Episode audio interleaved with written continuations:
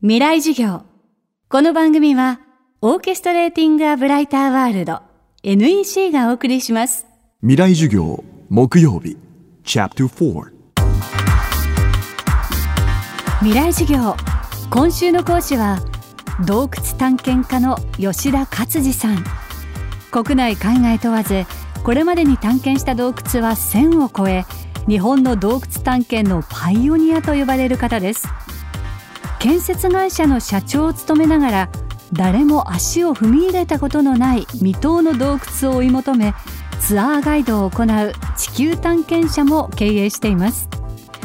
月曜日1時間目に少年ら13人が遭難救助されたタイの洞窟の件について洞窟の専門家として分析していただきましたが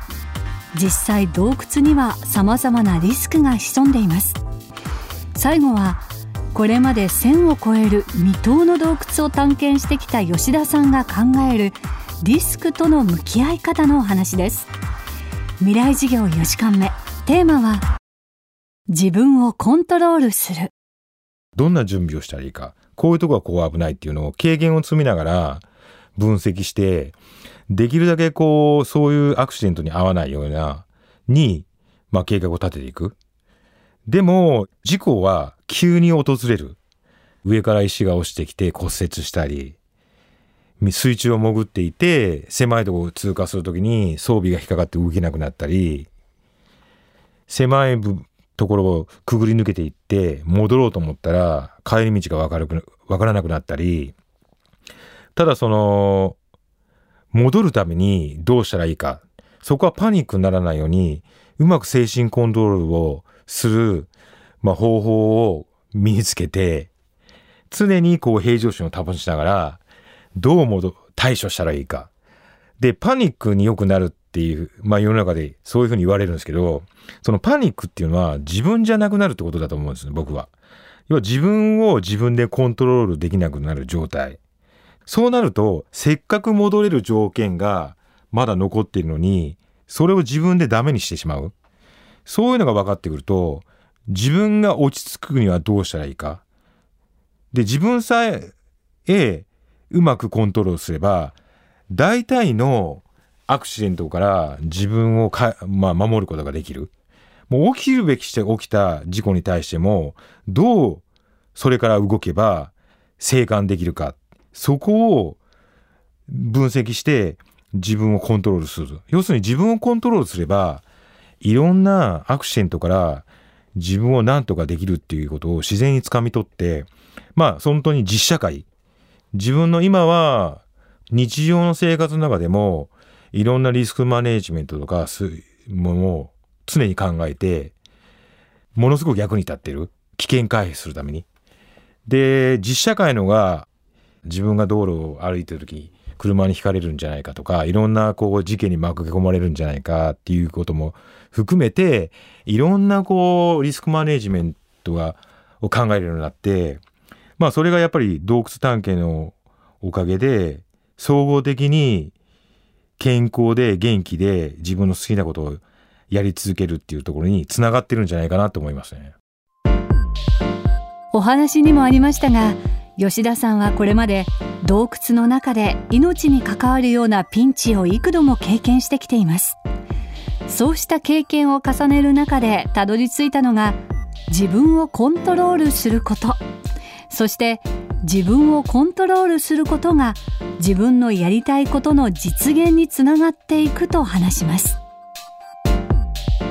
まあ探検始めた若い頃は自分をコントロールするのがすごく難しくてやっぱりその怒りのままに人に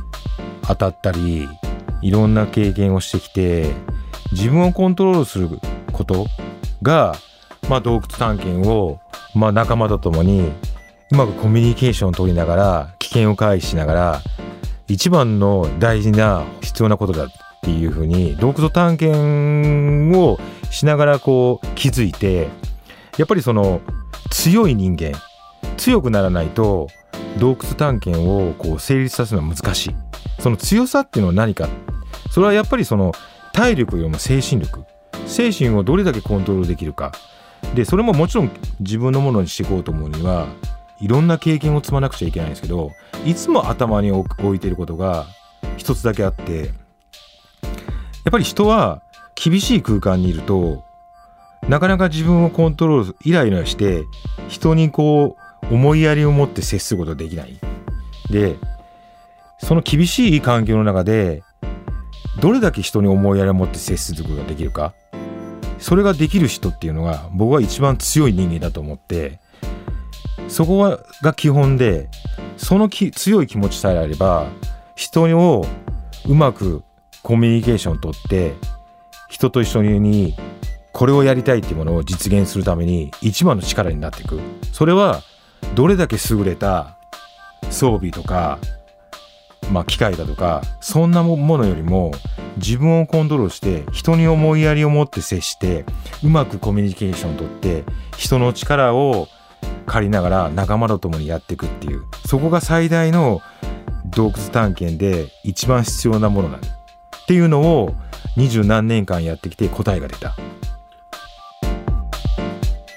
今週の講師は洞窟探検家の吉田勝次さん。テーマは「自分をコントロールするでした。来週は作家で営業コンサルタントの和田博美さんの授業をお届けします。